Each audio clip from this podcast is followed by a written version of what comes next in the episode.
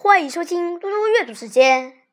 今天我要阅读的是四年级下册英语课文第一单元第四部分。See story time.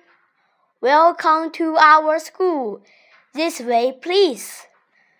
How beautiful! This is the library. I like storybooks. Oh, I'm hungry. Is that the music room? Yes, it is. This is the game. Is that the lunchroom? Yes, it is. Is this the computer room? No, it's not.